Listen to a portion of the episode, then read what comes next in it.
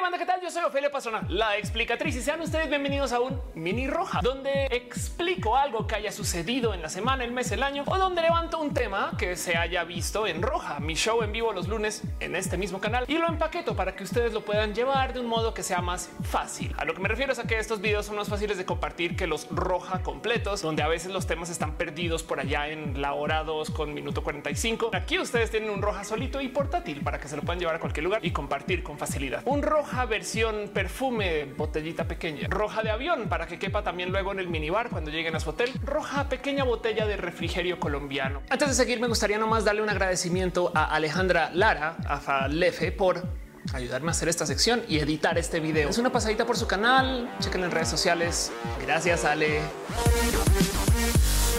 redes sociales, esa bestia que nos tiene adictas y que nos obliga a estar usando el teléfono casi casi que 24 7. A veces el único motivo por el cual rechazamos un teléfono u otro. Y sobre todo es el lugar donde entramos cada nada a pelear con alguien y discutir o por lo menos a presentar nuestros puntos y ver si tenemos la razón con algo.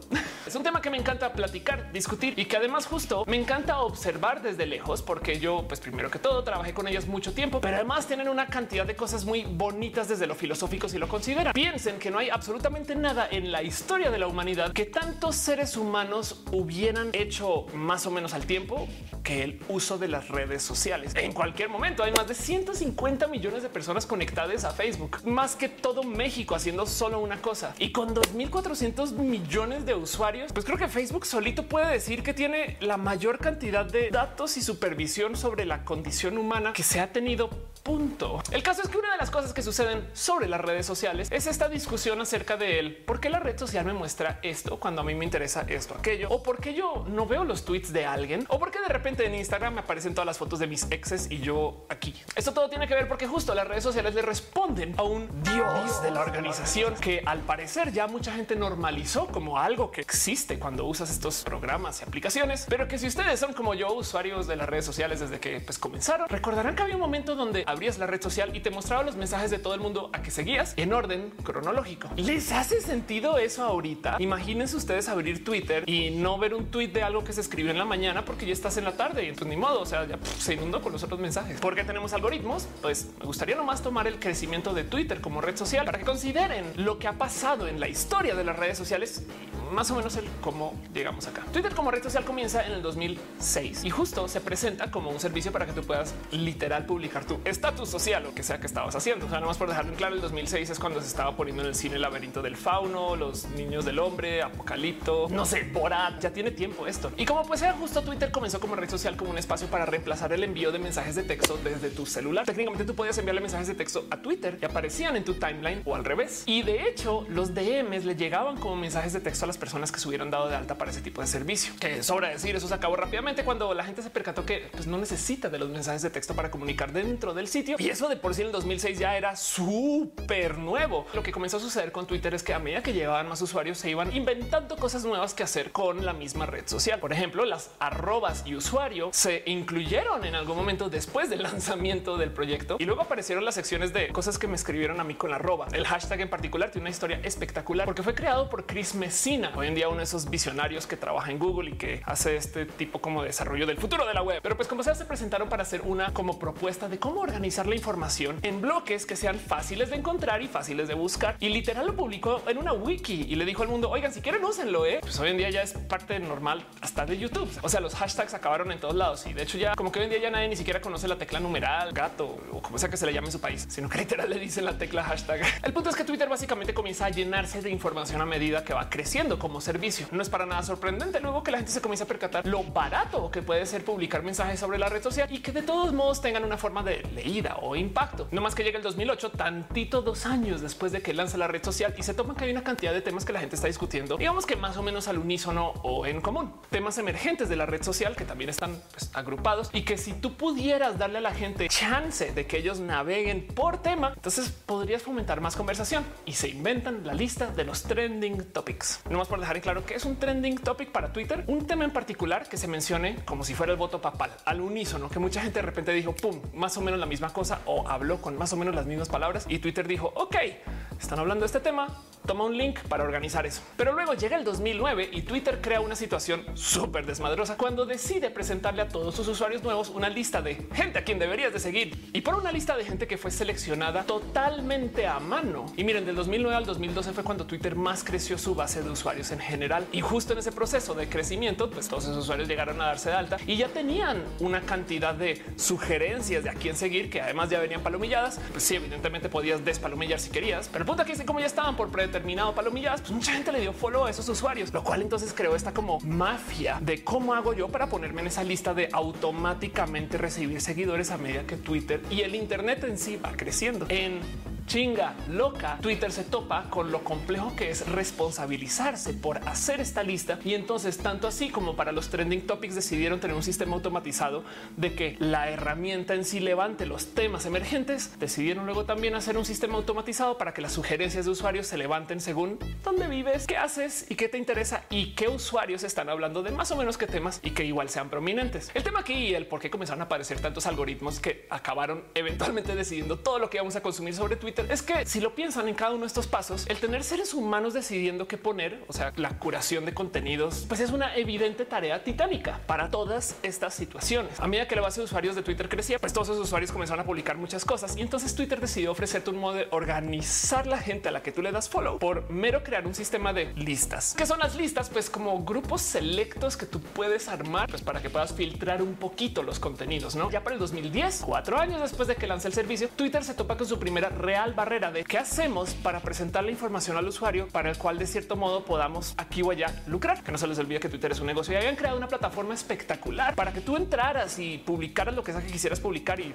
pudieras leer a la gente que te rodeaba o algo así, pero no se habían sentado a solucionar el pequeñísimo dilema de cómo hacemos para hacer dinero de nuestra plataforma. Y pues como saben, en el 2010 presentan un sistema que se llama tweets promocionados. Y aquí el momento que Twitter decide que te va a poner un sistema algorítmico para decidir qué te va a mostrar en tu time timeline cuando entres. Tú antes entrabas a Twitter y pues era todo en orden cronológico, pero si hay gente que está pagando por mostrar los tweets, entonces automáticamente ellos ya tienen que tener un sistema que solito te vaya mostrando cosas, pero que de repente te cole un tweet de alguien que pagó pues para que eso esté ahí. Suena mínimo, pero esto es filosóficamente importante porque he aquí el momento cuando le damos las llaves del qué vamos a leer y cómo nos vamos a informar a una computadora. Y aquí es que comienza todo este desmadre de los algoritmos. Y entonces justo este video es para hablar acerca de ese software que decide qué leemos y que decide qué vemos y que decide quién de nuestros amigos es más importante o menos importante o que decide qué noticias son importantes y cuáles no. Y que de paso, como es una computadora haciendo estas decisiones, pues suele hacerlo mirando a cosas que normalmente la gente racionalmente no miraría, que es muy interesante de observar. Entonces, a ver, antes de que entremos en pánico, arranquemos a gritar por todos lados pensando que las computadoras están adueñando de nuestra vida completamente y que además esto es lo más malvado que se ha podido crear por parte de la gente que nos hace las redes sociales o algo así. Solo consideren que los algoritmos de las redes sociales son más o menos como las reglas de decisión en los supermercados. No sé si ustedes saben, pero los supermercados organizan los productos que les muestran a ustedes según cuánto paga quien sea que fabrica o distribuye ese producto. Cuando ustedes llegan al supermercado, evidentemente todos los productos que estén como a nivel de su vista, pues de cierto modo esos productos tienen tantita más posibilidad de que se vendan, que es donde estás mirando y entonces te van a llamar más la atención. Los productos que están abajo, casi que a nivel de piso o están muy, muy arriba, tienes que buscar por allá. No, ay, espera, ay, no mames, hay algo. Y suele ser que los supermercados y la gente que organiza los supermercados cobra más por poner los productos a nivel de vista. De hecho, también cobra más por ponerlos. Y estas reglas cambian un chingo según la distribución del supermercado, si desde afuera se ve, desde afuera no se ve, si los productos son de cierto color o no y mil cosas más. Pero también que no se les olvide que la gente que produce estas cosas que ponen en el supermercado, pues también tienen opciones de decidir qué quieren pagar y dónde para promocionar o vender. Y por consecuencia se generan estos como raros incentivos para que, por ejemplo, tú juegues estrategias tipo y si yo no le pago al súper porque me ponga el producto acá, sino que más lo ponga más abajito. Pero entonces yo diseño mi paquete del producto para que desde arriba se vea más bonito y me llame más la atención o algo así. Ese tipo de cosas suceden también porque hay gente que decide más bien jugarle al algoritmo para ver si nos ahorramos acá un poquito y lo promocionamos por allá al otro lado o cosas así. Y en eso la analogía de los productos del supermercado y el cómo las redes sociales nos muestran los tweets se comprueban aún más válidas porque justo hay muchos generadores de contenido que se la pasan optimizando su contenido para responderle a ese algoritmo. Cada red social tiene un motivo diferente de existir y además cada red social hace uso diferente de la información que tiene y del producto que está tratando de mostrar y por consecuencia pues los algoritmos varían salvajemente entre redes sociales y esto es sumamente importante y quiero repasar red por red un poquito lo que hacen para que ustedes entiendan el por qué vemos lo que vemos. Entonces arranquemos con YouTube acá mismo donde yo publico estos videos, la casa de Roja, el lugar de Luisito Comunica y Yuya y wherever y estos youtubers exitosos. YouTube, por ejemplo, tiene un uso sumamente diferente a las otras redes sociales. Primero que todo porque su contenido es en video, pero además porque la gente justo viene a YouTube buscando estos videos, no siempre buscando gente que dentro del mundo de las redes sociales eso es más o menos raro. Las redes sociales se tratan acerca de la gente y entonces como que medio no importa lo que hace siempre y cuando se trate de ti, la gente como que te va a buscar. Tú vas a Instagram a buscar una persona, tú vas a Twitter a buscar una persona, pero en YouTube capaz y lo que te gusta es ver los videos de Badabun, sea quien sea que nos esté presentando y entrevistando. Esas cosas que hace Badabun. Yo no veo Badabun, pero me entiende. De hecho, si no lo tienen presente, en promedio para la gran mayoría de generadores de contenido, el 70% de las vistas de cada video proviene de YouTube mismo. A eso me refiero que la gran mayoría de generadores de tráfico de cualquier video suele ser las recomendaciones que hace YouTube en otros videos. Cuando se acaba este video o cuando arranca o si se fijan acá abajito debe aparecer el vean otros videos que también te pueden interesar. Esos mismos los genera YouTube con un algoritmo que trata de adivinar más o menos tú qué quieres ver. El 30% restante, pues si viene otras redes sociales y websites y demás. Y eso es tantito más raro que lo que sucede en otros espacios, porque quiere decir que entonces tú tienes que optimizar tus contenidos para este como buscador que necesita temas específicos y que además le pertenece a Google, que tiene una filosofía específica del cómo se debería de organizar la información del Internet. Justo YouTube le pertenece a Google, quien es esta bestia de la computación que tiene una cantidad de investigación y desarrollo en esto del aprendizaje de las máquinas y la inteligencia artificial y que evidentemente prefiere que las computadoras hagan las cosas a que los seres humanos hagan las cosas. Y entonces YouTube mismo usa a Google Brain para generar estas recomendaciones. ¿Qué es Google Brain? Pues es Skynet. Mentiras, mentiras, mentiras. Google Brain básicamente es un proyecto que hace uso de una cantidad ridícula de herramientas de Google para tratar de hacer como un sistema centralizado de pensamiento que Google puede usar para mil y un proyectos. Pero pues evidentemente YouTube es uno de sus proyectos más grandes. Entonces justo hace uso de este sistema de recomendaciones máquina para que luego los videos que nos sugiera pues sean más o menos coherentes con nuestros gustos. Y es que a ver, ¿por qué es importante que una máquina haga este análisis y no un ser humano? Pues primero que todo porque hay tantos usuarios en YouTube que solita la tarea de organizar los contenidos para cada quien pues es titánica, así es que no imposible, que necesitarías casi que una persona por cada persona o algo así, ¿me explico? Y del otro lado, porque hay una cantidad de relaciones que nosotros como seres humanos realmente no vemos siempre. Capaz y si tú estás viendo YouTube y estás viendo videos de, no sé, Sofía Niño de Rivera, pues puede que una persona o un algoritmo, digamos que medianamente simple, nos recomiende videos de la Kikis, otra comediante estando pera que pues también es mexicana y entonces capaz dice, pues claro, una mujer mexicana estando pera y otra mujer mexicana estando pera. Ahí está la relación. Pero el sistema de aprendizaje de máquina de YouTube capaz y lo que dice es una mujer mexicana estando pera y un show de comedia estadounidense que más o menos levanta temas similares, pero capaz si le interesa porque son como igual de incisivos desde su comedia o alguna cosa así. Y ahí me fui a lo simple, porque la verdad es que hay unas relaciones que el sistema puede ver que son realmente complejas, pero que en últimas funcionan, porque además nosotros le confirmamos a Google que sus adivinanzas y predicciones funcionan el momento que le damos clic a los videos. Cuando él dice, oye, no te interesaría ver, mm, no sé, esto de coches y tú sí de, pues sí, está cagado, porque ahí te quedas, no?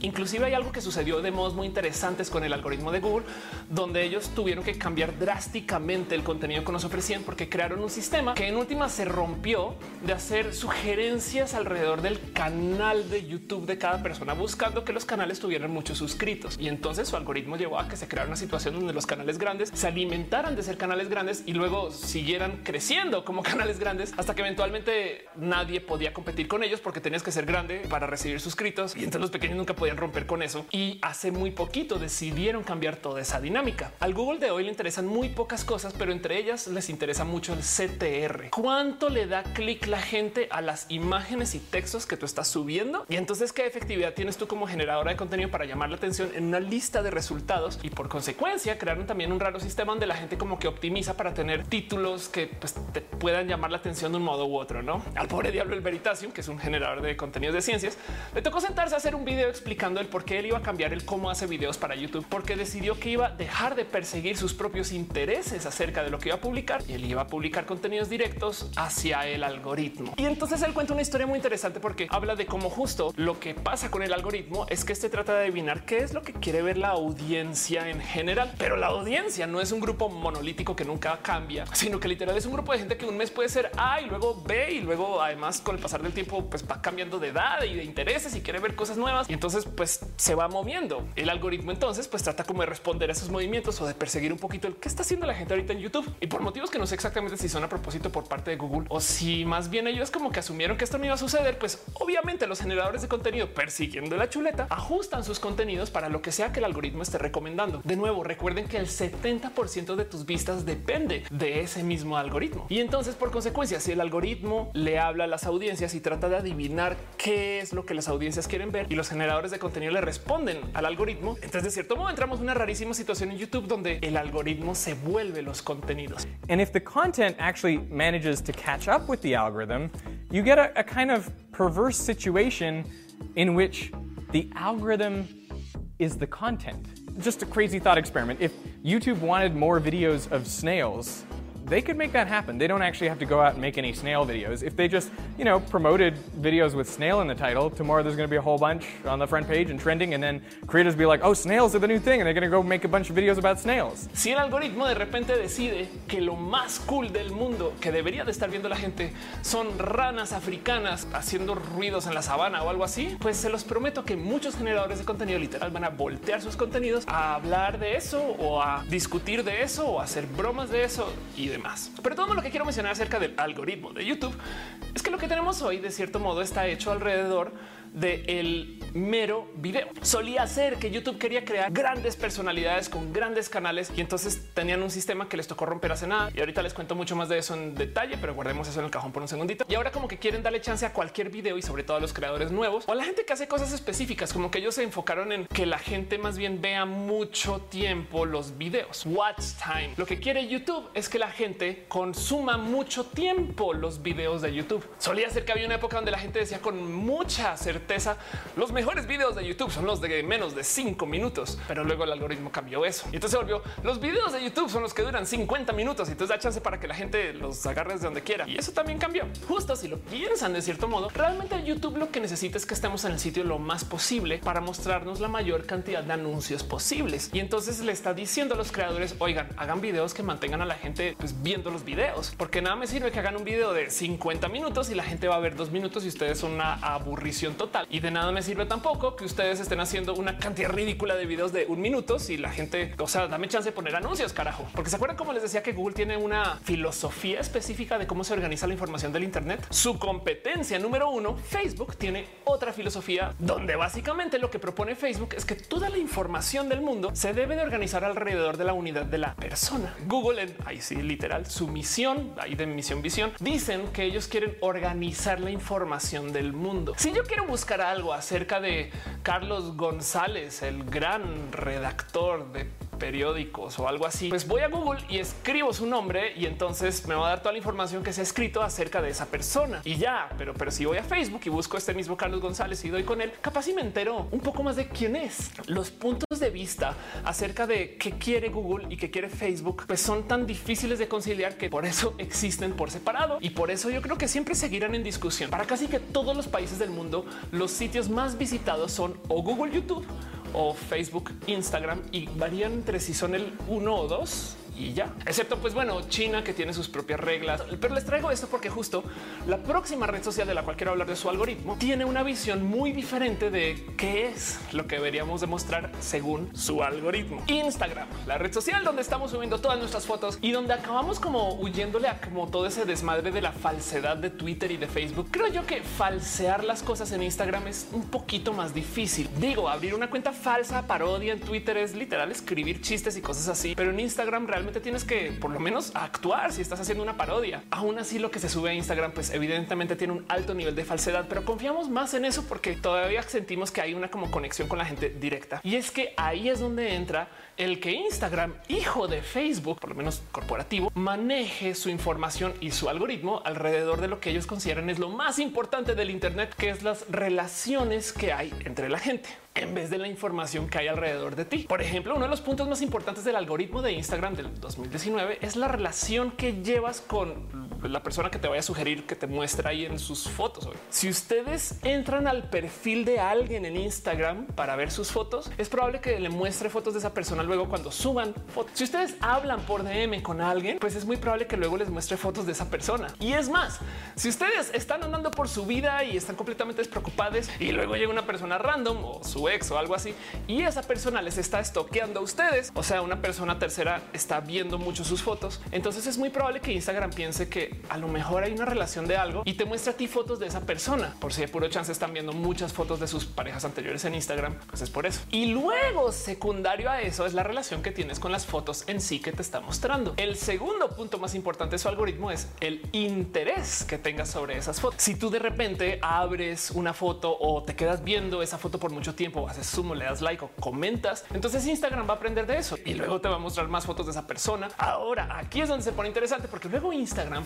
usa software para reconocer lo que hay dentro de la imagen y más o menos aprender qué es lo que te llama la atención. Si ustedes ven mucho paisajes, entonces te va a mostrar paisajes. Si ven mucho personas, te va a mostrar personas. Y es más, es tan bueno que te muestra personas de ciertos atributos, géneros y una cantidad de cosas que te puedan llamar la atención acerca de cada persona, como sus poses, lo que esté haciendo, con quién esté y demás. Y pues sí, evidentemente el tercer punto es pues el hace cuánto se publicó. Las fotos más nuevas pues te las muestra con más velocidad que las fotos viejas. Y como sea de todos modos, Instagram está haciendo un experimento muy interesante porque ellos están buscando quitarle los likes a las fotos como un modo de tratar de liberar un poco la presión de que lo que sea que tú hagas en Instagram no se optimice para buscar likes. Ahorita hablo un poquito más de esto, pero esto le responde a un deseo de querer que las redes sociales sean tantito menos tóxicas, pues porque la gente realmente optimiza sus contenidos para maximizar los números visibles. Y likes es una de esas cosas que Instagram sabe muy bien que se pueden, entre comillas, falsear. Y pues porque hay bots y porque también se genera un como efecto de que si alguien tiene muchos likes, más gente le va a dar like y esas cosas. Y entonces el mero dejar de mostrarlo va a fomentar que la gente comience a comentar más y no sepa si una foto es excesivamente exitosa o no inmediatamente. Y del otro lado, y esto es desde mi opinión personal, yo creo que Instagram así también está obligando a que quien suba fotos y quiera que tengan como alguna prominencia, alguna esté más propenso a pagarle Instagram para promocionar esa foto y entonces tengas tú como interacciones sobre ella, porque comentar implica sentarse y escribir algo, que el like es solo el corazoncito. Pero bueno, luego vámonos con Twitter, justo mi ejemplo para el por qué tenemos algoritmos y el cómo ellos ahora están usando este sistema de los algoritmos para hacer una cantidad de cosas con la mera información que nos muestra. Primero que todo, Twitter está usando también aprendizaje de máquinas, o sea, inteligencia artificial, para decidir qué nos muestra y cuándo y por qué y qué nos puede interesar. El tema es que Twitter no depende de Google y Facebook y esa pelea acerca de qué debería ser central para su información, sino de Twitter mismo. Lo que más les interesa a ellos es pues, lo que se publica en su plataforma. Y entonces el punto central de la información es cada tweet. La filosofía de Twitter corporativo es que todo el mundo es de ciertos modos igual. Entiéndase, si tú vas a Twitter, la página de Twitter de Barack Obama, la de Ofelia Pastrana y la de Juan de las Pitas se ve más o menos igual. Y la cantidad de poder que maneja cada quien por aparte, pues obviamente no es la misma. Pero como que Twitter lo que quiere decir es no importa, tú publica porque vas a tener más o menos la misma prominencia. Y si sí, hay gente que tiene números diferentes de seguidores, pero de todos modos el tweet puede ser tan importante como si solo y queremos que tenga capacidad de viralizarse sin importar de quién venga.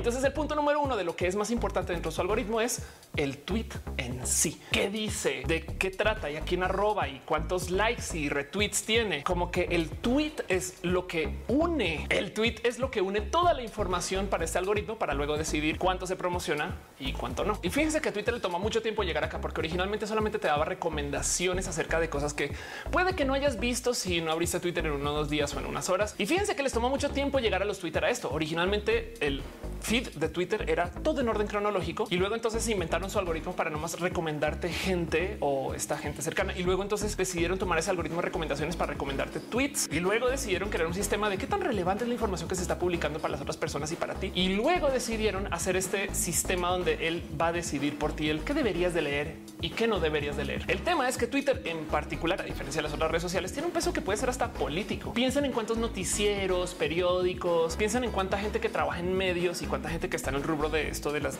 decisiones usa Twitter y habla de Twitter, que es algo raro de considerar porque Twitter dentro de la lista de las redes sociales organizadas según su cantidad de usuarios es una red social muy pequeña. Redes sociales más grandes que Twitter, Reddit, TikTok, Instagram, WeChat, Messenger de Facebook, WhatsApp, YouTube y evidentemente no hay nada más grande que Facebook. Twitter y Reddit tienen la misma cantidad de usuarios, pero por algún motivo como que Twitter es esta gran red social que ha cambiado el mundo y que tiene esta percepción de que es inmensísima. Pero de nuevo, en eso que Twitter tiene este sistema que pues, es medianamente vueltamente político, ellos justo se metieron en el problema que se tenían que fijar muy bien en qué es lo que se estaba recomendando. Los trending topics en particular, a eso del 2012-2013 se volvieron sumamente peligrosos porque y yo recuerdo cuando esto comenzó a pasar, se comenzaban a llenar de esta como promoción de músicos ultra famosos. Saben como Justin Bieber y pues esto antes del K-pop, pero pues de estos como famosones que tienen estas como bases de fans que literal no paraban de tuitear de un solo tema en particular. Y entonces Twitter tuvo que rehacer todo su algoritmo para que respondiera a tiempos dinámicos de tweets y temas y que entonces pudieran quitar a algunas personas de los conteos de los tweets que cuentan hacia los tweets. Como por ejemplo, no sé si saben si su tweet contiene groserías, ya no cuenta hacia el conteo de los tweets que llevan a ser trending topic. O si ustedes ponen hashtag dos veces, ya no cuenta tampoco. O si no han llenado la bio y la descripción y no tienen foto de avatar en su cuenta de Twitter, entonces tampoco cuentan hacia los hashtags. Pero bueno, todo eso justo porque lo que sea que acabar en trending topics, pues quedaba visto por muchas personas. Y eso que luego los trending topics decidieron regionalizarlos para que por lo menos sean un poquito más cercanos hacia la gente que los ve y en fin. Y sí, Twitter tiene un sistema que yo considero que es más o menos roto con eso de su algoritmo, con lo que hace con las cuentas verificadas. Técnicamente, si una cuenta verificada publica algo o le da retweet a algo o le da like algo, el algoritmo como que piensa que puede tener un poquito más de relevancia. Lo que es tóxico de esto es que entonces esto crea que la gente sienta la necesidad de tener que verificar su cuenta para ser como más importante la plataforma o algo. Neta, neta, no es ese como camino del sendero de la importancia que mucha gente piensa que es. Pero pues como sea, los usuarios verificados tienen ciertos patrones de actividad que pues Twitter considera que podría ser tantito más importante solamente porque alguien en Twitter se tomó el tiempo de ver que son personas reales y entonces ahora ellos dicen pues bueno por lo menos sabemos que no son cuentas falsas y parodia y eso tampoco tiene que ser real.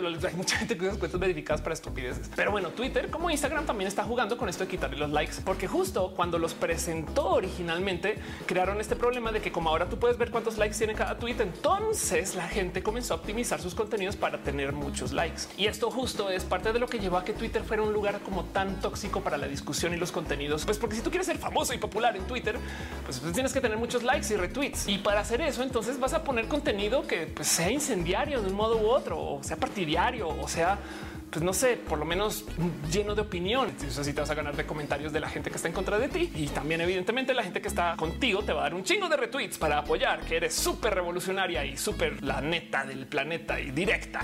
Y entonces ahora la otra cosa que está pasando con el algoritmo de Twitter es que justo quieren tratar de eliminar este contenido tóxico en base a cómo se comporta la gente que quiere trolear. Digo, no pierdan de vista que las cuentas que se consideran parodia son cuentas que tienen protección legal en Estados Unidos porque la parodia y la comedia en sí tienen protección según esto del libre discurso y, entonces Twitter no va a perseguir ninguna cuenta que admita abiertamente que es parodia. Y entonces sobra decir que hay gente que abre cuentas, dice pues yo soy parodia, a mí no me molesten con nada y hace todo tipo de tarugadas, pues mantiene la red social en un estado como de alta toxicidad, ¿no? Hace nada, de hecho Twitter añadió la capacidad de que tú puedas esconder respuestas a tweets tuyos. Quiere decir que si yo publico algo que tiene, no sé, un alto contenido de opinión y de repente llega alguien y me dice, yo feliz, estás bien idiota, yo puedo literal tapar y esconder esa respuesta y pues que el hilo siga tal cual, lo cual entonces va a dejar muchas dudas acerca de si esto es censura o solamente es moderación. Y pues bueno, tengan en cuenta que esto evidentemente funciona en Facebook desde hace mucho tiempo, pero no obstante es Twitter como que jugándolo un poquito a su algoritmo para ver el qué es tóxico y qué no. Y pues bueno, si nos vamos al algoritmo de Facebook, ahí es donde más problemas tenemos. Primero que todo porque Facebook es la red social más llena de usuarios. Entonces casi que cualquier decisión que tome Facebook, que si le añadimos este botón, que si le quitamos este pixel y demás, le va a afectar a muchas más personas que lo que sea que haga Twitter. Y de entrada también es sumamente complejo porque el algoritmo de Facebook se tiene que fijar una cantidad ridícula de cosas que pues Twitter no necesariamente maneja. O sea, en Facebook tú puedes subir fotos, videos, videos en vivo, puedes subir cosas animadas y puedes tener interacciones de compra y venta y una cantidad de cosas que las otras redes sociales pues como que medio dicen así, ah, ahí la tenemos en chiquito, pero no es mayoritario. Y además hay tanto contenido que puede ser considerado dañino que Facebook optó por contratar moderadores humanos para filtrar esto. Así que tiene empleados que contrata el corporativo de Facebook que le dedican sus días a ver toda la real basura que se reporta que hay en Facebook para decidir si se permite la plataforma o no. Y cuando digo la real basura es lo que sea que se les ocurra de la peor generación de contenido y además de la escoria de la humanidad que acabe en esa plataforma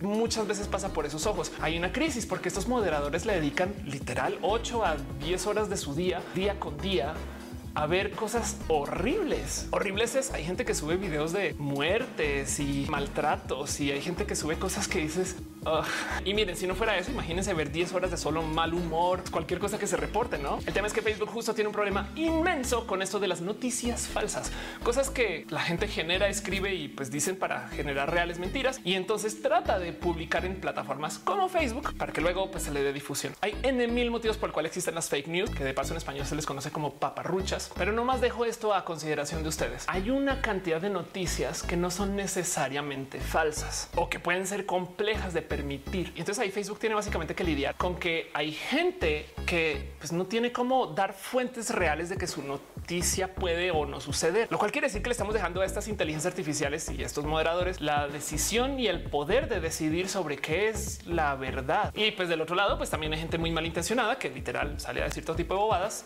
y ahí se queda. Pero bueno, acerca del algoritmo en sí que usa Facebook, pues funciona un poquito como funciona el de Instagram. Trata de que la persona sea central, la relación de con o quién se le está escribiendo de lo que estás leyendo importa más que básicamente cualquier otra cosa. Y luego las señales alrededor de lo publicado son lo que ellos usan para decidir si es algo que te quiero mostrar o no. Entonces, de nuevo, el motivo por el cual esto es interesante es porque tenemos una cantidad de computadoras que se desarrollaron para que nosotros podamos pues, consumir cosas que nos interesen. Pero como son sistemas de computación que están usando inteligencia artificial, ni siquiera sus creadores saben exactamente por qué se están tomando las decisiones que se toman, que es parte de las cosas que pasa cuando trabajas con redes neuronales, inteligencia artificial y estas cosas. Las relaciones que encuentra la inteligencia artificial, pues realmente no tienen que ver nada con lo que sea que nosotros pensemos que sea algo racional, simplemente que pues, ahí lo encuentra. Y del otro lado, evidentemente, como estas son inteligencias artificiales que están tratando de predecir lo que sea que le gusta a la gente para tratar de maximizar el tiempo en los sitios y maximizar la capacidad de ventas de anuncios para cada plataforma, pues entonces el algoritmo evidentemente se la va a pasar tratando de perseguir a alguien o a algo que ellos creen que puede pasar. Acuérdense que las audiencias cambian y los intereses de las audiencias cambian y los algoritmos pues también de cierto modo pues tratan de imponer un poquito a veces y a ver si les funciona. Por consecuencia, entonces nos volvemos nosotros como las palomas figurativas de estas que suceden en experimentos de psicología, donde juegan con el refuerzo intermitente. ¿De qué estás hablando, Ophelia? Con esas cosas que se han experimentado mucho con palomas es si tú les das comida usando un mecanismo donde tienen que picar un botón y siempre les da comida, entonces aprenderán que picas el botón y la comida. Si tú cambias el mecanismo para que lo que pican el botón a veces les da comida y otras veces no les da comida, entonces como que deciden jugarle como si fuera un casino y entonces se vuelven medianamente adictas a picar el botón con tal de que les dé comida y de hecho le pican mucho más. Eso es el refuerzo intermitente y es parte del por qué los celulares suelen ser tan adictivos. Y ahorita levanto ese tema un poquito más.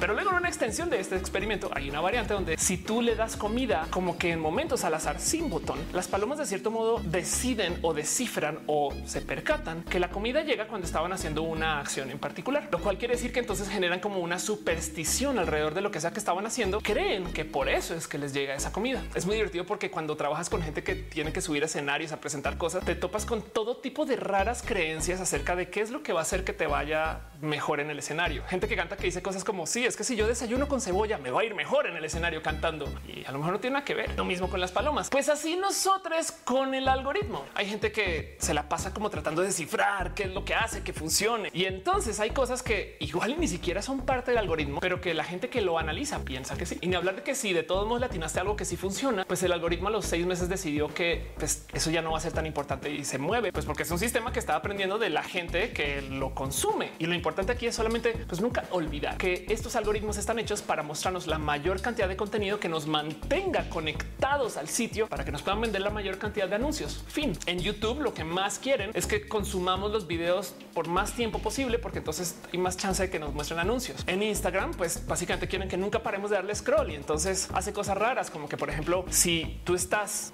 a dos de salir del sitio o de dejar de usar la app y ojo que eso es un dato que ellos saben porque medio miden en promedio cuánto tiempo te quedas en la app. Entonces de repente te comienzan a mostrar contenido que puede ser un poquito más como jugoso de tu interés. Quiero volver justo a esa rara situación de lo que pasó con YouTube cuando ellos tuvieron que cambiar su algoritmo, porque originalmente habían hecho un sistema que funcionaba a base de las suscripciones. Quien tuviera más suscritos gana. Desafortunadamente entonces a esa gente que tuviera más suscritos en sus canales se les mostraba más sus videos a cualquier usuario. Y entonces si, si tú tenías muchos suscritos se mostraba más el video y si se mostraba más el video más gente se suscribía contigo y creabas como este como ciclo del crecimiento de los canales y se crearon unos reales monstruos de canales que pues ahora son como casi que imposibles de derrocar. Los creadores nuevos pues no tenían el cómo entrar en ese sistema porque como no tenía muchos suscritos no se les recomendaba tanto y entonces el algoritmo casi que nunca los mostraba. YouTube decidió cambiar esto y decidió eliminar la importancia en los canales en sí y poner a los videos a competir por ser videos. De paso, el momento que tomaron esta decisión fue justo cuando salieron todos estos generadores de contenido a quejarse, a decir que se acabó YouTube y que el apocalipsis y que nos están quitando todo este dinero y que ya no puedo vivir de YouTube porque ya no hago 10 mil millones de yenes el segundo, sino solamente mil dólares el día o algo así. No sé, esas cosas que decían eran gente que pues, tenía negociotes grandes. Entonces, es como que les entiendo, pero el otro lado es como una ya eres una bestia inmensa y puedes vender por tu cuenta. Como que en épocas de Logan Paul y PewDiePie, estas cosas. Y de paso, todavía tiene muchos suscritos esas personas. Pero el tema es que justo como lo explicaba el Veritasium en su video, los videos de YouTube tienen que ahora existir por su propia cuenta. Todos los videos están en competencia y eso quiere decir que los contenidos que se suban a YouTube tienen que llamar la atención para existir. El tener una suscripción no garantiza que tú crezcas como canal automáticamente. También de paso fue justo cuando quitaron las notificaciones y lo cambiaron por la campanita, momento por el cual me tomo para nomás recomendarles que le den suscribir y campanita y comentar y esas cosas. Pero también un raro momento donde YouTube como que aceptó que pues que la neta que cualquier video debería de tener chances de ser viral y gran y pues que lo que les interesa es que la gente vea mucho YouTube y no que la gente vaya a YouTube por esos como mega creadores. Y entonces justo el tema de los algoritmos es pues primero que todo hoy en día nos dominan Skynet, las computadoras decidiendo qué van a hacer, ver y leer y entender y procesar los humanos. Hay tanta información que no hay cómo tener filtros humanos para lo que vemos y leemos. Y entonces estamos como sujetos y sujetas a que nos muestren lo que sea que nos quieren mostrar las computadoras. Raro. Y pues bueno, si ustedes son sumamente futuristas y positivistas, capaz y dicen, pues qué chido, güey, porque entonces ahora la gente humana se puede dedicar a generar contenido y pues el algoritmo solito se va a encargar de nosotros y estas cosas. No obstante, tener algoritmos evidentemente fomenta una cantidad ridícula de vicios y problemas y mañas y pues son cosas que vamos a tener que lidiar. No más repasemos estos jinetes del apocalipsis para que vean las cosas a las que estamos sujetos y sujetas cuando vivimos en este mundo de los algoritmos. Número uno, en YouTube y en Twitter tenemos un sistema que optimiza por los números que están en público y en vivo. Y entonces esto hace que la gente quiera escribir y publicar y decir cosas que sean amarillistas para llamar la atención. En Twitter esto es muy evidente porque como lo decía al comienzo del video, si tú quieres que un tweet sea muy viral, más te vale escribir algo que sea retuiteable. Y para que sea retuiteable, pues lo mejor que puedes hacer es tomar una posición sumamente radical, porque entonces vas a llamar a la gente que es radical a que te apoye y a la gente que está en contra a que te diga, hey, ¿cómo puedes decir esas cosas? De hecho, hay gente que vive de hacer este tipo de comunicación. Se le llama el hate marketing, el marketing del odio y que literal planean toda su comunicación para que vengan y me odian los callos de hacha del mundo y estas cosas. Gente que literal van a Twitter a hacer que la gente se ponga furiosa. ¿Se imaginan eso? Esa como mala energía, karma y vibra. Voy a buscar hate y rabia y odio, pero miren cómo crece mi cuenta. Y del otro lado, pues llegan marcas a dar patrocinio. Como que es muy vicioso eso. YouTube además justo está optimizando sus videos por CTR, entonces obliga que se creen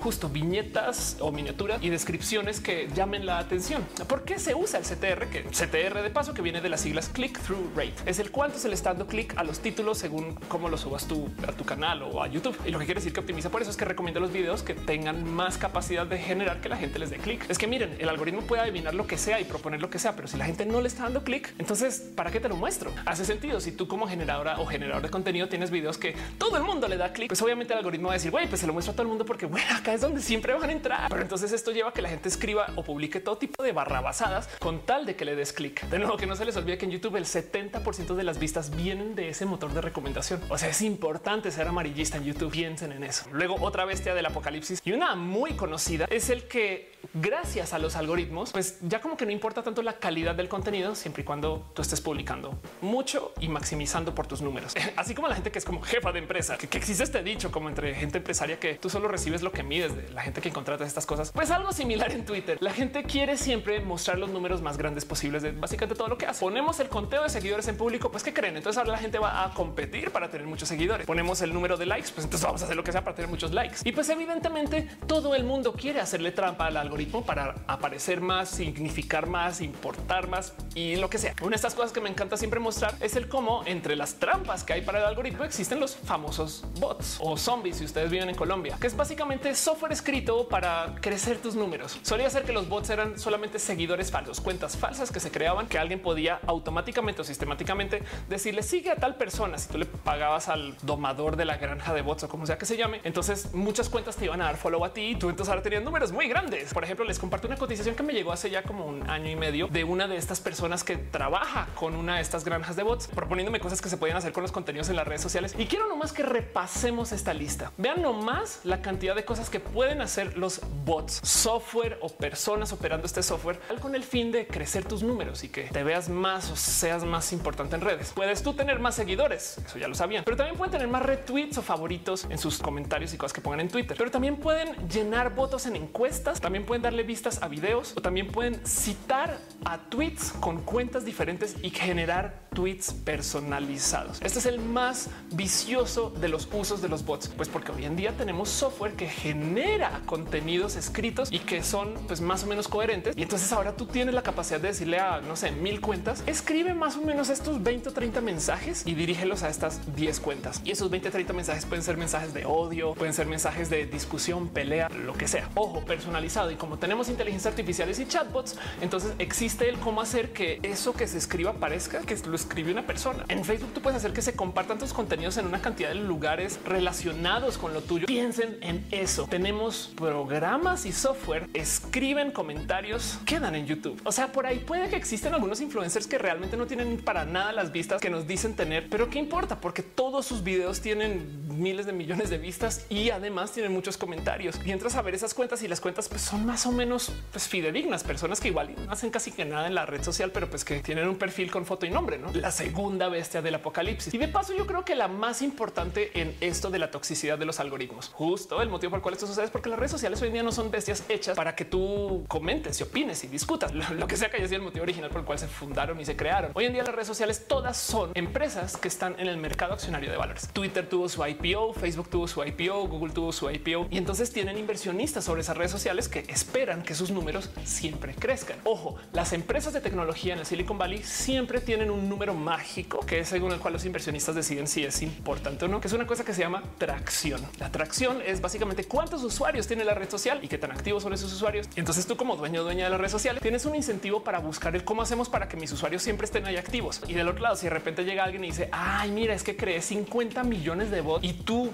ya le dijiste a tus inversionistas que esas cuentas pues, son nuevas, entonces también tienes un incentivo para mentir acerca de la existencia de cuentas falsas. Imagínense si Twitter de repente sale a luz con que, no sé, un tercio de sus usuarios, 100 millones de cuentas son falsas y abandonadas y bots. Pues entonces vas a tener una situación donde sus inversionistas literal van a entrar en un potencial pánico porque van a decir, wow, espera, espera, espera. Entonces no hay tantos usuarios como tú me dijiste, motivo por el cual entonces todas las redes sociales siempre se hacen las de sí, sí, estamos eliminando los bots y la toxicidad de pero no exactamente salen corriendo a hacerlo porque si bien pueden identificar casi que la gran mayoría de estas cuentas de hacerlo, se meterían en un real problema con sus inversionistas. Y pues justo como está en el mercado accionario, entonces tienen que hacer uso de estos como mañas y trucos para que nosotros estemos discutiendo sobre las redes sociales. El que entremos a Twitter y todo el mundo esté discutiendo de cierto modo hace que usemos más Twitter. Pues bueno, el algoritmo evidentemente se encarga de que quien sea más radical y genere más discusión, pues más se le va a mostrar sus tweets como le ven o sus videos o sus posts en Facebook y esas cosas. Vicio tóxico. Luego la tercera bestia del apocalipsis de los algoritmos es el que las redes sociales vía el algoritmo nos hacen optimizar los contenidos por esto del uso del refuerzo intermitente,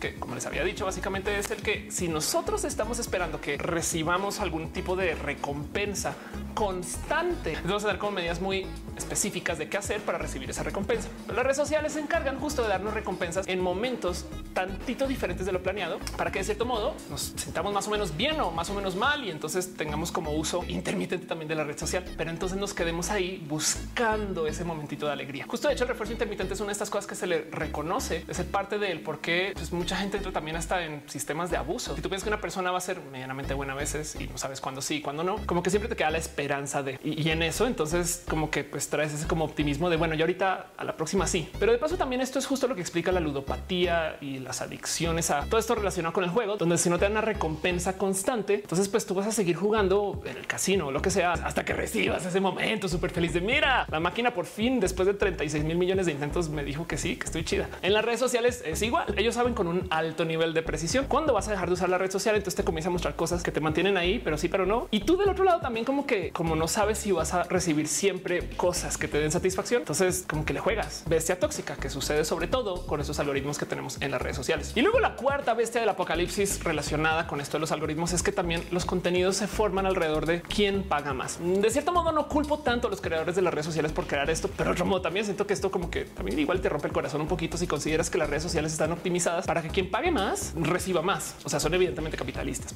Básicamente lo más importante de los algoritmos es que están ahí para podernos colar tweets o promoción o mensajes o cosas que la gente esté pagando para que se cuelen en tu comunicación y que de cierto modo no nos demos cuenta. Sí, yo sé, Facebook te dice cuando alguien paga un anuncio y Instagram evidentemente dice este post fue promocionado. Pero otro lado también, si tú eres una persona que está dejando mucho dinero en las redes sociales, se lo súper prometo que sus posts orgánicos también van a tener un comportamiento diferente. Evidentemente parte del motivo por el cual a YouTube le sirve tener youtubers inmensotes es porque tienen sistemas de monetización muy diferentes con ellos. De hecho, tienen contacto directo y venden campañas que mueven con ellos y por consecuencia, si tú como YouTube vendes una campaña inmensa con marca inmensa con un youtuber en particular, pues entonces la otra cosa que sucede es que pues, claro que quieres mostrar sus videos mucho más porque entonces no puedes quedar mal como YouTube con tu cliente. ¿no? Hay un analista en YouTube que tiene un canal que se llama Coffee Break que se sentó a mirar una cantidad de datos acerca de qué es lo que hace que un video sea parte de la hoja de trending en las recomendaciones, digamos que orgánicas de YouTube y analiza toda esta información para topar con el por qué algunos videos se recomiendan más que otros. Y entonces es un video súper triste de ver porque topa con que, sobre todo en Estados Unidos, la gran mayoría de los contenidos en la sección de trending y de recomendados pues son cosas que le pertenecen a grandes generadores de contenido que no son nativos de YouTube, televisoras y generadores de contenido de cine y gente que obviamente le está dando mucho dinero a YouTube. Ahora, ojo, esto solo sucede en Estados Unidos. Curiosamente, para YouTube en Latinoamérica, los videos que están en trending son de generadores de contenido de YouTube, o sea, youtubers. No obstante, si algún día se quieren dar una gran sorpresa de la sabiduría de las masas de la ciudad en la que viven, entran en modo incógnito a YouTube y vayan a trending y vean los videos que hay y, entonces topen con lo que es realmente popular en su área, su zona su país. Y puede ser un experimento que puede que le rompa el corazón un poquito, ¿no? Entonces lo recomiendo hacer como con un poquito de paciencia, pero no obstante eso justo diferencia el cómo en Estados Unidos cuando tú haces ese mismo ejercicio siempre te van a salir videos de generadores de contenido muy muy grandes y no está hablando de youtubers, ABC, CBS, televisoras, como tienen el algoritmo de la recomendación. Gran parte de lo que hay en el algoritmo, por más que te digan que tu contenido orgánico tiene que ser súper cool, chido, que conecte con la gente, que sea muy bonito, es cuánto chingados le estás pagando a la plataforma y entonces según eso cuánto más te recomendamos. Y entonces el quinto jinete del apocalipsis en esta retorcida lista es que se generan burbujas por el mero uso de los filtros automatizados. Entonces las burbujas por filtro tienen el problema que justo vienen de que tenemos preferencias y pues queremos consumir contenidos que nos interesen. En la superficie, pues como que hace mucho sentido, ¿no? O sea, yo no quiero leer cosas que, güey, esto qué, o sea, me da mucha rabia que me hablen de estos temas, pero el otro lado es un fenómeno nuevo que la neta, neta, eh, pues no teníamos. Si yo solo leo noticias de izquierda, pues entonces las recomendaciones que me van a dar por parte de Google News o Facebook o YouTube van a ser relacionados a esas cosas que vienen de izquierda gente que tiene esa como alineación política, por así decir. Por consecuencia, entonces yo me estoy perdiendo todas las noticias que vengan de aquello relacionado con los centristas o con aquello relacionado con la gente de derecha. Y entonces preguntarán ustedes, pues, ¿por qué lo quiero leer de todos modos? Resulta que antes eso es medio sucedía, como que las noticias eran un poquito más centrales porque tenían que hablarle como que a todo el mundo. Y pues ahora que tenemos filtros, la gente habla como que de modos sumamente polarizados. Curiosamente, una de las cosas raras que pasan con esto es que justo antes de las elecciones políticas de cada país, todo el mundo jura que su candidato siempre es el que va a ganar porque no se ha sentado a hacer el ejercicio de ver que del otro lado están diciendo exactamente las mismas cosas. Entonces tenemos esta como inmensa polarización y generamos un ámbito súper, súper tóxico por esto del algoritmo, lo cual evidentemente me lleva entonces al último de las bestias del apocalipsis de las cosas que suceden con los algoritmos y es que se radicalizan los usuarios. De hecho, esto está sumamente medido. No sé si les habrá tocado en un momento discutir con alguien que haya tenido alguna forma de plática que venga desde su profundo pensar de algo que no tiene que ver con lo que sea que dicen ustedes, pero sucede porque las redes sociales mueven más desde el algoritmo las cosas que nos van a poner a discutir y a pelear. Entonces el tema es que justo los dueños y creadores de las redes sociales lo saben. De hecho, hay una entrevista muy famosa con un ex vicepresidente de Facebook o listado aquí como un ejecutivo, que donde, donde él se siente y comenta que como justo se crearon estos sistemas para que la gente se sienta bien usando las redes sociales y se polaricen los contenidos para generar discusión y plática de estas cosas, ellos comenzaron a deshilachar lo que sea que forma la sociedad. Ay, solito confesándolo, dándose así como de frente del pues sí lo hicimos y ahora no sabemos cómo deshacerlo. Desde lo personal, yo siempre he creído que las redes sociales se deberían de regular como si fueran empresas de medios, porque les comento una pequeña noticia acerca de las empresas de redes sociales y es que justo ellos son el motivo por el cual todavía tenemos medios masivos. Los periódicos por sí solos no existirían hoy en día y además mucha gente lleva hablando de este cuento de cómo supuestamente se iban a acabar. La tele, todos estos medios que se anunciaron que se iban a desaparecer, pues ahí siguen, pero es porque justo tú ya no lees el periódico en papel, lo lees en Facebook y tú ya no ves el noticiero en la tele, pero lo ves en YouTube. Y como estas empresas son intermediarias, pues tienen una cantidad ridícula de poder sobre quién de estos generadores de contenidos o quién de estos espacios mediáticos se van a ver más o se van a ver menos. Irónicamente, por esto la polarización de los contenidos inherente de los algoritmos, tanto la gente de izquierda jura que todo lo que sucede en redes sociales le censura y la gente de derecha también. Y entonces todo el mundo quiere que las redes sociales deje de censurar cuando en últimas, pues literal que el algoritmo decide lo que sea que te quiere mostrar con tal de que se genere más interacción sobre la red social, porque ellos también viven de anuncios. Pero desde lo personal siempre he creído que hace falta que las redes sociales, pues por lo menos se dejen regular como si fueran empresas de medios, con leyes que existen para eso, cosas de la difamación y cosas de por lo menos la supuesta veracidad de la información que tienen que publicar. Ahora ellos obviamente se lavan las manos diciendo que pues, no es contenido de ellos de todos modos, es un cosas que dijeron por ahí el noticiero, no es mi culpa. Pero el punto es que ellos lo saben y entonces se han tenido que enfrentar mucho con el cómo la gente hoy en día está haciendo todo tipo de raros boicots de uso de las redes sociales. Hay mucha gente que ha dejado de usar las redes sociales, quizás porque son personas muy céntricas y no quieren ser estas entidades radicales o quizás porque simplemente generan demasiado tedio, desgaste y no vale la pena estar, no sé, ahí discutiendo. En fin, curiosamente hay también experimentos de gente que decidió dejar de dar likes en redes sociales y son experimentos súper divertidos porque ves como la red social comienza a hostigarte por oye, por favor, interactúa. Yo tengo un sistema que depende de esos likes. ¿Qué te pasa? Y pues bueno, justo es eso que la otra cosa que puede suceder con los algoritmos es que si no actúas en favor de los algoritmos o juegas el juego de las redes sociales, la computadora se pone furiosa contigo y te saca al espacio y te mueres congelada. Como sea, hay una solución muy evidentemente fácil para todo esto. Y siempre me he preguntado por qué no se adopta por parte de las redes sociales. Y es que justo el problema aquí es que las redes sociales asumen que ellos deben de ser quienes son la policía del contenido, pero lo asumen a medias porque pues evidentemente si ellos mismos se encargaran de decidir qué va y qué no va, pues tendrían que lidiar con toda la gente que está pues, descontento con esto. El mero hecho que usen algoritmos implica que se pueden lavar las manos diciendo no, no, no, eh, no fuimos nosotros. Es que el algoritmo decidió que eso que estás escribiendo pues no está tan chido y ya, pero es un robot. ¿eh? Pues técnicamente es un robot que es una inteligencia artificial y por ende, pues nadie sabe bien cómo aprendió eso y se le perdona. Pero por ejemplo, estos métodos de control de contenidos que yo he visto funcionar muy bien es esto que se usa en Foursquare, que no sé si recuerdan ustedes, era una exitosísima red social hace menos 10 años y luego se volvió una forma de sistema de recomendaciones de dónde ir y estas cosas, donde aún hoy ellos tienen sistemas de tener superusuarios, policías del contenido dentro de la misma plataforma, donde tú te tienes que certificar como gran usuario de Foursquare y de cierto modo comprobar como tu alianza hacia los contenidos o por lo menos tu alto conocimiento de la plataforma para que ellos te den más permisos que lo que cualquier otro usuario de la plataforma. Si tú eres una superusuaria de alto nivel en Foursquare, puedes literal borrar contenidos de la plataforma. Imagínense ese poder. O puedes editar el contenido de otras personas o puedes ser como la policía civil de los usuarios que están en la plataforma. Y entonces Foursquare ahora puede decir son los mismos usuarios los que se encargan de que la plataforma esté bien cuidada. De paso, esto es exactamente lo mismo que sucede en Wikipedia. Wikipedia como empresa no se encarga de organizar sus contenidos tanto como que le dice a la gente,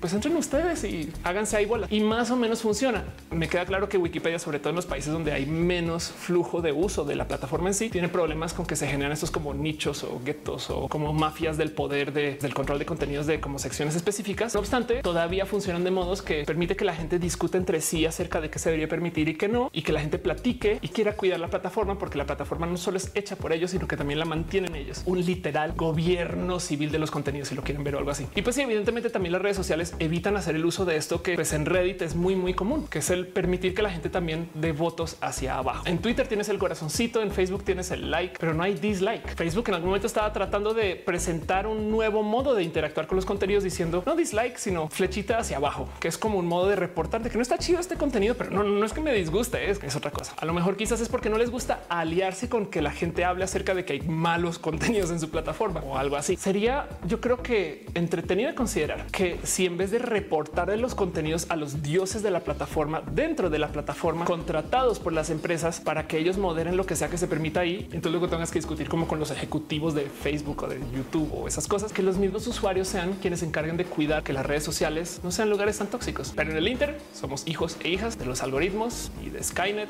y de todas estas computadoras déspotas que a lo mejor ya ahorita mismo se están adueñando del planeta por medio de hacer que peleemos entre nosotros. Imagínense eso. Skynet, en vez de tener que construir todo Terminator, básicamente hace un Twitter para que peleemos entre nosotros y listo. Pum. No hay por qué hacer robots. En fin, ¿qué opinan ustedes de eso? ¿Hacen uso de las redes sociales o las dejaron de usar en algún momento o, sienten que son tan tóxicas como todo el mundo como que cree ahorita que lo son o, igual y no. Igual y ustedes son muy usuarios de WhatsApp y tienen familia gracias a WhatsApp y son muy fans de que las redes sociales existan. Esas cosas. Como sea, dejen aquí abajo sus pensares en los comentarios. Cuéntenme qué opinan de todo esto. Y ya saben, esos videos se hacen para que los puedan compartir con facilidad. Así que agradecería si comparten este video y le dicen a la gente que esto se está haciendo. En fin, yo soy Ofelia Pasada, la explicatriz. Ya saben, like, subscribe, campanita, esas cosas de la plataforma para que me recomienden más el algoritmo. Y bueno, no sin que se nos olvide que este video fue editado por Alejandra Lara, quien hace una cantidad de cosas muy bonitas aparte de música y sus videos en YouTube y editar videos también en general, por si les interesa. Es una pasadita por lo que tiene sus redes sociales o si no, escríbanle también. Gracias, dale. Los quiero mucho, gente.